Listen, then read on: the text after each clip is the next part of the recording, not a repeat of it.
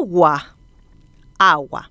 Dulce y potable. Derecho fundamental que no está garantizado para cientos de paraguayos en un país con más de 800 ríos y arroyos y parte del segundo reservorio de agua dulce más grande del mundo paradoja posible mediante una seguidilla de gobiernos corruptos a los que las necesidades del pueblo les interesan solo como argumentos para negociados con que llenar sus propios bolsillos. Sabido es, lo peor que le puede pasar a un pueblo es tener un gobierno corrupto y una justicia que deja impune los atropellos que se cometen contra los derechos y las necesidades de ese pueblo. Esta es la maldición que ha tenido el Paraguay, repleto de recursos naturales y gente de bien. Más de 60 años de gobierno colorado alternados con 5 años a cargo de políticos de oposición. Paraguay comparte con Brasil, Argentina y Uruguay el acuífero guaraní. 70.000 kilómetros cuadrados del importante reservorio de agua dulce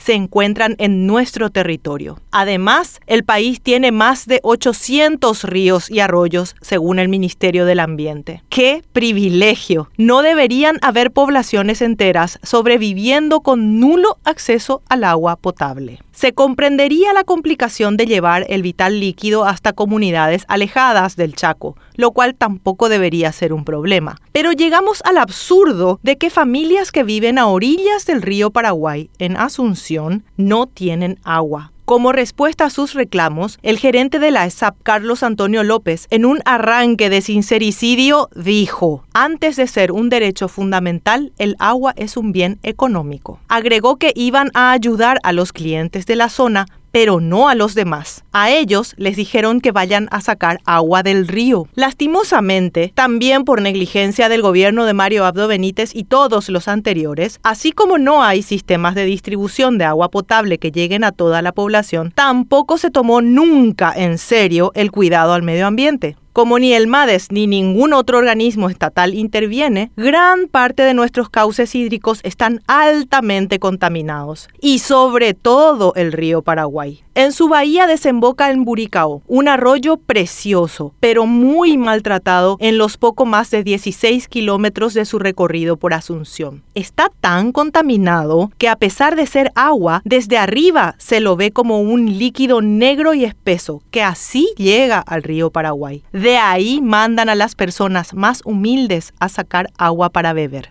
¿Cómo empezar a hablar de calidad de vida, de salud, si la población no tiene agua de calidad y su medio ambiente está cada vez más contaminado? No les importa. Cero estrés el gerente de SAP Carlos Antonio López, el ministro del MADES Ariel Oviedo, el ministro de Emergencia Nacional Joaquín Roa, el presidente de la República Mario Abdo Benítez y el vicepresidente que quiere ser presidente Hugo Velázquez. Cada cual en su habitación fresca del aire acondicionado toman la botella y se sirven un vaso de agua mineral, a lo mejor importada.